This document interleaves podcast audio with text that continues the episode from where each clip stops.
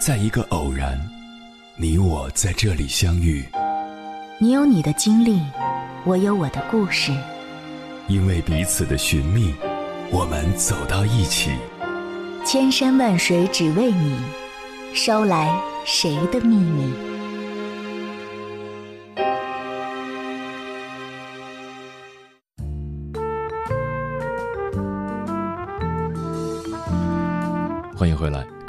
夜行者，这里是正在直播的中国交通广播心灵夜话栏目《千山万水只为你》，深夜不孤单，我是迎波，我要以黑夜为翅膀，带你在电波中自在飞翔。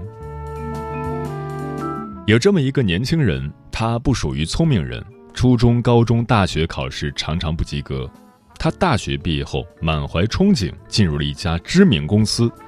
就职后才发现，这是一家濒临破产的企业，迟发工资是家常便饭。他的梦想就这样迅速被现实彻底的粉碎了。与他同期入职的四个大学生看到公司这样子，就牢骚不断。不到一年，他们就相继辞职了，最后只剩他一个人留下来。他也曾犹豫要不要辞职，但他后来悟到一个道理：辞职总得有一个义正言辞的理由。只是因为感觉不满就辞职，那么到其他公司工作也会遇到同样的问题，所以辞职不是解决问题的方法。于是他决定先不考虑别的，先埋头工作。因为他的任务是研究最尖端的新型材料，他便把锅碗瓢盆都搬进了实验室，睡在那里昼夜不分，连一日三餐也顾不上吃，全身心地投入了研究工作。于是，不可思议的事情发生了。这个不到二十五岁的毛头小伙子，居然一次又一次地取得了出色的科研成果，成为无机化学领域崭露头角的新星，并给快要倒闭的工厂带来了生机。这个年轻人便是后来创立过两家世界五百强公司的日本著名实业家稻盛和夫。辛苦工作到底是为了什么？工作究竟是苦难还是良药？如果你也对工作有一些疑问，不妨来听听稻盛和夫对工作的看法。工作是一种修行，这是稻盛和夫在他的著作《活法》中的主要观点。他说：“人哪里需要远离凡尘，工作场所就是修炼精神的最佳场所。工作本身就是一种修行。”只要每天确实努力工作，培养崇高的人格，美好人生也将唾手可得。在国内，的确有一些企业家非常推崇这本书，比如海尔的张瑞敏、新东方的俞敏洪。如果你稍微了解一下，就知道他们的勤奋程度，你根本看不到他们对工作的一丝抱怨。那么，稻盛和夫是怎么工作的呢？当时公司要求他研发镁橄榄石，其中最大的难题是无法将镁橄榄石粘合在一起。他一天到晚吃饭睡觉都在想解决方法。有一天，他无意间踢翻了一桶松香，松香粘在了他的裤子上。就在那一刻，他突然感受到了神的启示，这就是最好的粘合剂呀！于是，他开始用松香做粘合镁橄榄石的实验。难题由此被攻克，这真的是个神奇的发现。啃论文、泡实验室都没得到的东西，最终却是由一脚之力得来的。难道是上帝？难道是神灵？难道是佛祖？看他这么辛苦，忍不住给他一个提示吗？稻盛和夫认为，这个保佑。全是因为他每天日思夜想都是这个问题，所以当他踢翻那桶松香的瞬间，灵感就迸发了。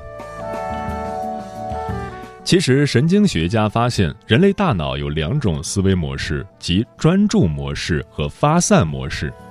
在专注模式下，你的各个脑区都将注意力集中到具体问题上，就像手电筒发出的集中光柱一样，直接投射到具体目标。你会把关于这个问题的常规性内容都过一遍。在发散模式下，这个过程如同手电筒在照射远方，虽然光强降低，却更为分散。此时大脑放松，不同脑区的联络会增多，为有创造力的想法提供了机会，更容易出现灵感。那么，是不是有创造力的人都不需要专注模式，只要发散模式就够了呢？正如那句老话：“巧妇难为无米之炊。”发散就是那个巧妇，没有专注的米，她也做不出好饭来。而稻盛和夫的日思夜想已经准备好了香喷喷的大米，只等那临门一脚的巧妇来了。对于稻盛和夫来说，这次成功带给他最大的收获，不是使他摆脱了生活窘境的奖金，也不是享誉行业的科研成果，而是他发现了自己对工作的兴趣和热爱。工作真的太有意思了，工作这件事太有挑战了。现在给我什么我都不会换，我就喜欢工作。其实仔细想想，前人的生活，尤其是老一辈在农村生活过的人，印象最深的就是他们都是闲不住的人，一年四季总要找点事儿来做才行，闲下来就觉得难受。所以，把工作和生活对立起来的思想，实际上太受束缚了。请记住稻盛和夫这些话，他会成为助你一臂之力的精神财富。工作能够造就人格，不要把它跟生活对立起来。极度认真的工作能够扭转你的人生，在你最绝望、最无助的时候，你就应该认真的去投入工作。沮丧、颓废、喝酒、蓄须，这些只能暂缓压力，而只有努力才能扭转你的人生。这也是稻盛和夫通过自己的经历告诉我们的工作的意义。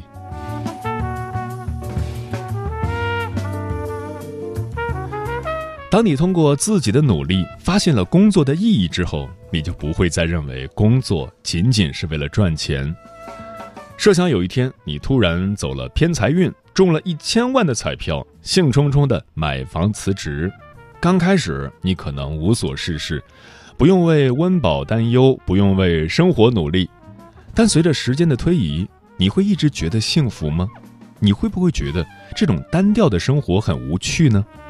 可能很快你的幸福感就会大幅的降低，你也不会再获得解决棘手问题的成就感。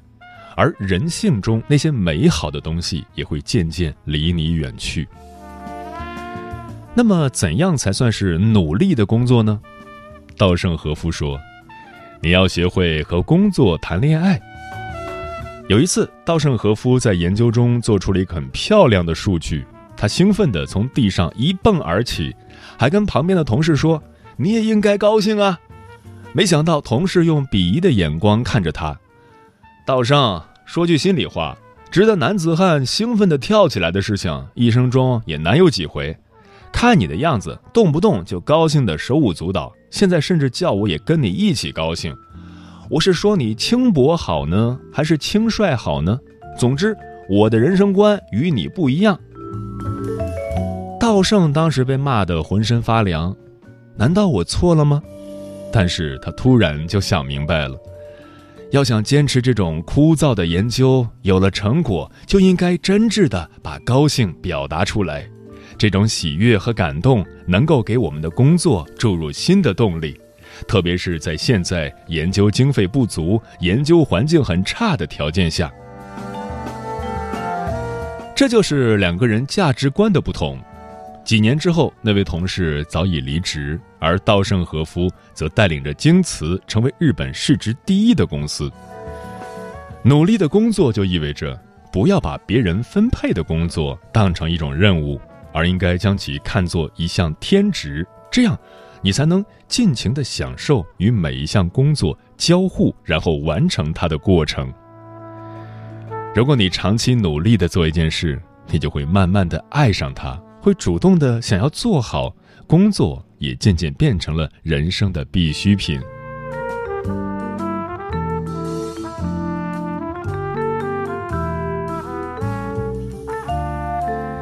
稻盛和夫将人分为三种类型：不然型、可燃型、自然型。所谓不然型或称阻燃型的人，就是无论你怎样劝说激励。都无法激起他工作热情的人，他会认为你是在给我洗脑，你只是想利用我。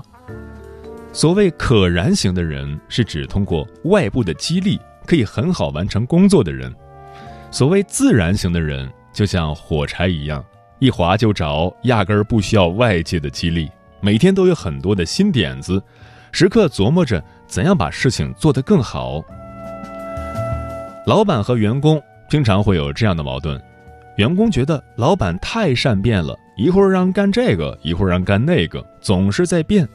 员工希望的是最好拿着固定的工资，按部就班地干一件事情。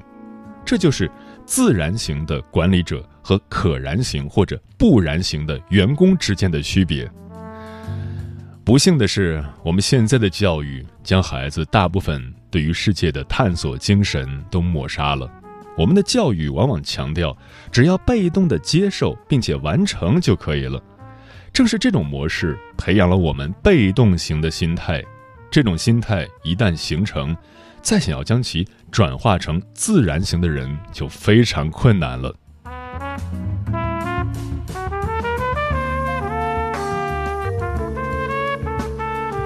年轻人在工作中容易出现感性的烦恼。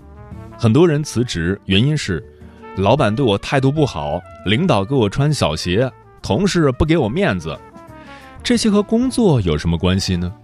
稻盛和夫很反感年轻人总是感叹过去不能改变的事情，比如我当年要是努力，现在肯定出类拔萃；如果教育体制改革，我现在也不至于这样。社会太不公平了。这些感性的烦恼都会影响你的心境，进而影响你与他人的沟通。选拔领导者时，情商非常重要。有的人聪明能干，但是情绪不稳定，不是发脾气就是言语相激，很容易让整个团队士气低落。即使再聪明能干，也难以胜任领导者的职位。稻盛和夫认为，在创业过程中，像水牛一样的人，往往比像豹子一样的人更容易成功。豹子的爆发力很强，它不能参与长跑，只能短期突破；水牛有韧性，可以年复一年不停地前进。稻盛和夫在选人时，更喜欢七十分人才，而不喜欢那些特别聪明的人。他认为，特别聪明的人是不安分的。容易产生感性的烦恼而选择离开，但是七十分人才则更有韧性。他们虽然看起来不那么聪明，但耐得住性子，在一个地方、一个领域钻研。他认为，人所获得的成功和聪明程度关系不大，却和钻研程度有关。现实中，大多数人都是普通人，特别聪明的人少之又少。但如果每一个普通人都能够像水牛一样勤勤恳恳在自己的专业领域耕耘，那么他们身上就都蕴藏着难以预估的潜力，总有一天会创造出惊喜。有人会问，这样的要求会不会太高？稻盛和夫会不会太累？稻盛和夫现在已经九十岁了，虽然罹患胃癌，依然生活得很愉快。就像我们开头所说的，工作本身就是一种修行。如果不把工作当做一种必要之恶，就不会存在这样的问题。在工作时，拿出自然型的精神去享受工作，去追求百分之百的完美，去修炼自己的心性。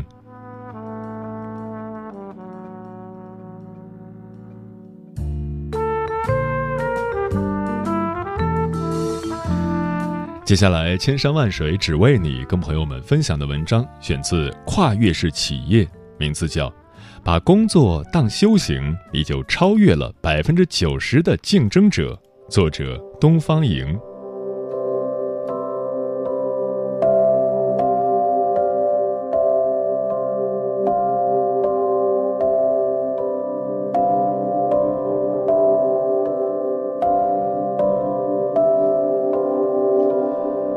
我观察过，对待工作有三种不同态度的人。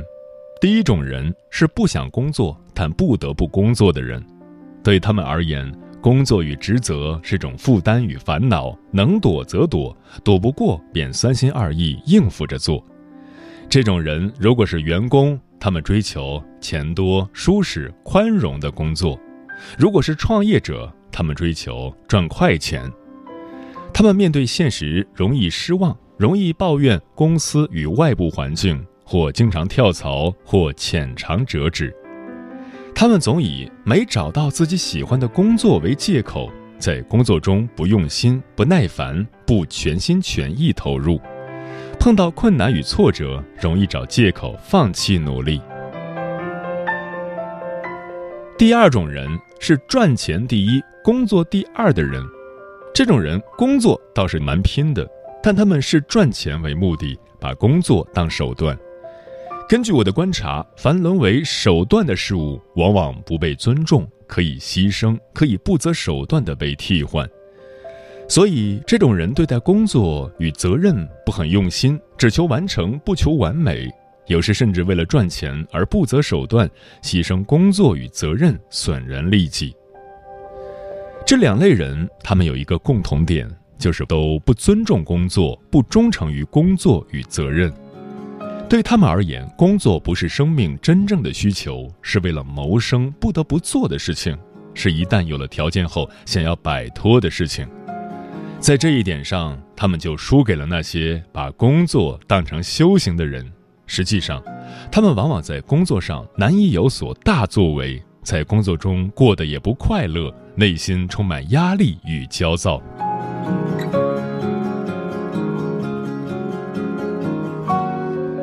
第三种人是把工作当成修行的人。以前，我曾在一家较大规模的企业做过一段时期的 CEO。我上任不久，市场部经理递上来一份营销策划方案。周末临下班，这位经理过来问我：“那份营销策划方案批准了没有？”我说：“嘿，手头事情多，还没有细想。周日我考虑一下，下周给你答复。”周日上午，我在家里听到有人按门铃，打开门，见到一位小伙子站在门外，额头渗出些微汗。一问才知道他是市场部的员工，那份营销策划方案便是他负责做的。他进门坐下，告诉我说：“领导，我听我们头说您对我写的方案还没批，我就想是不是理由还不够充分，于是昨天就利用周六休息日跑了一下市场，再调查了下，今天找您来做个补充汇报。”汇报完之后，他又催促道：“这事儿最好下周能定下来，否则会错过最佳时机。”听他口气，感觉这家伙好像是老板一样。但我不觉得被冒犯，因为他这种对工作主动负责的态度，反倒让我敬重他几分。他临走时，我告诉他，这方案我同意了，并说辛苦了。他来了句：“没事儿，这是我的工作。”口气中充满了自豪、自信以及对工作的享受。后来我了解到，这小伙子是新招进公司的大学毕业生，因为觉得他是潜在人才。我便对他的表现多了几分留意。经过观察，发现他与其他新员工与一些老员工不同，其他人的工作总能让领导、让下游环节、让用户挑出毛病来，而这小伙子干的活大家都满意，有时还给你一个惊喜。你能感觉到他在用心做事，心里有你。并且他专注与热爱工作，精益求精，视工作为自己的尊严与生命的一部分。他因为具备这种修行般的工作态度，工作就非常主动、好学，必要的时候做起事来不分分内分外，不分上班下班，也不计较一时得失，把工作都视为机会。所以，他比一般员工进步快，绩效高，影响力大。一年后，我便把他破格提拔为市场部经理。把工作当成修行的人都长啥样子？我想，就是我这个部下的样子。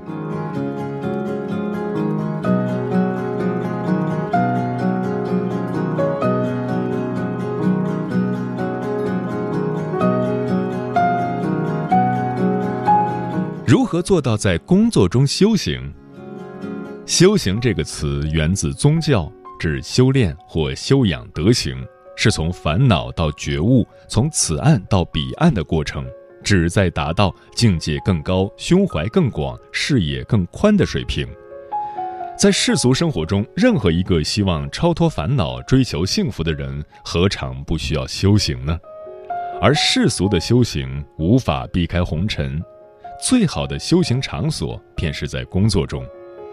把工作与社会责任当成人生的最高目的与最高意义，而不是把赚钱当成最高目的，把工作视为赚钱的手段。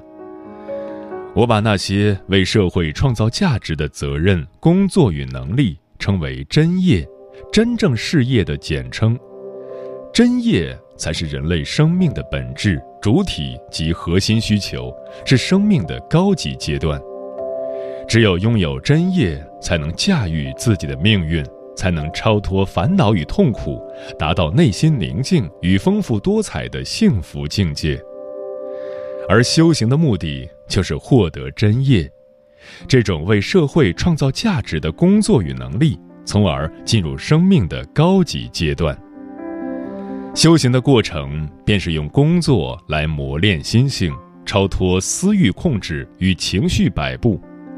在工作中实践与遵循古今中外的圣贤们确立的道德作风，学习创新的规则戒律，进行创造性与利他的工作，一心进取、专注执着、坚持不懈、耐心耐烦、精益求精，把平凡的工作做得不平凡，同时在工作中达到高级的人格与人生境界。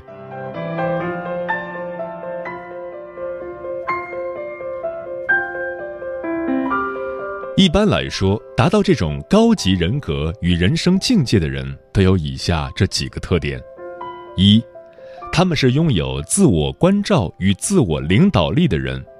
一个人把工作当成了修行，说明他做到了把自己当成了关照与修炼的对象，说明他超越了他自己，说明他在领导训练与监督他自己。这种人不需要别人的领导与管理。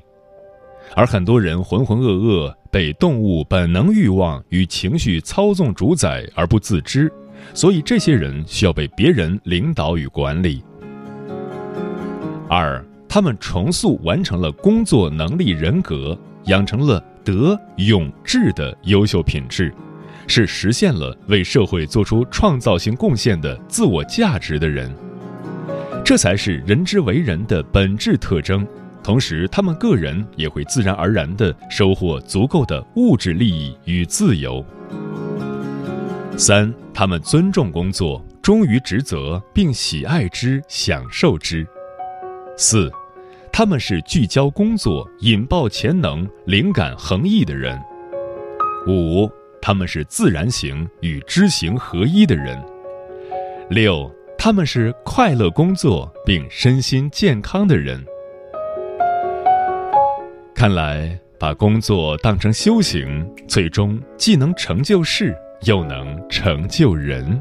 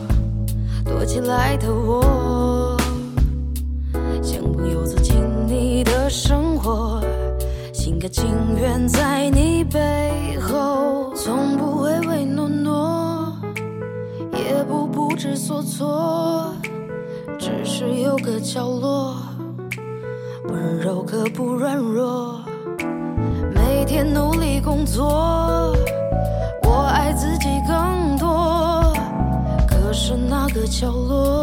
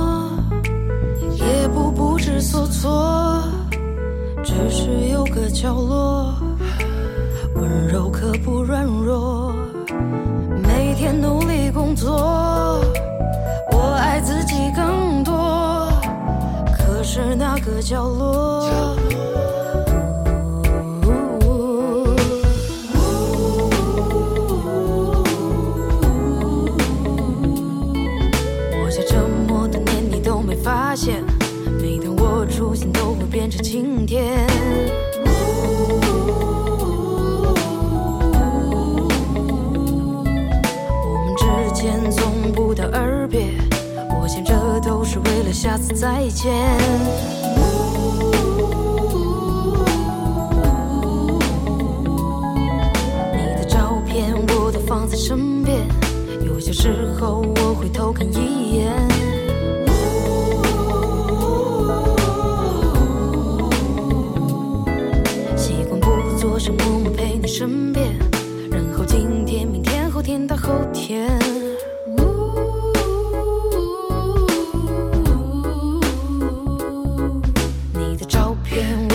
在身边有些时候我会偷看一眼。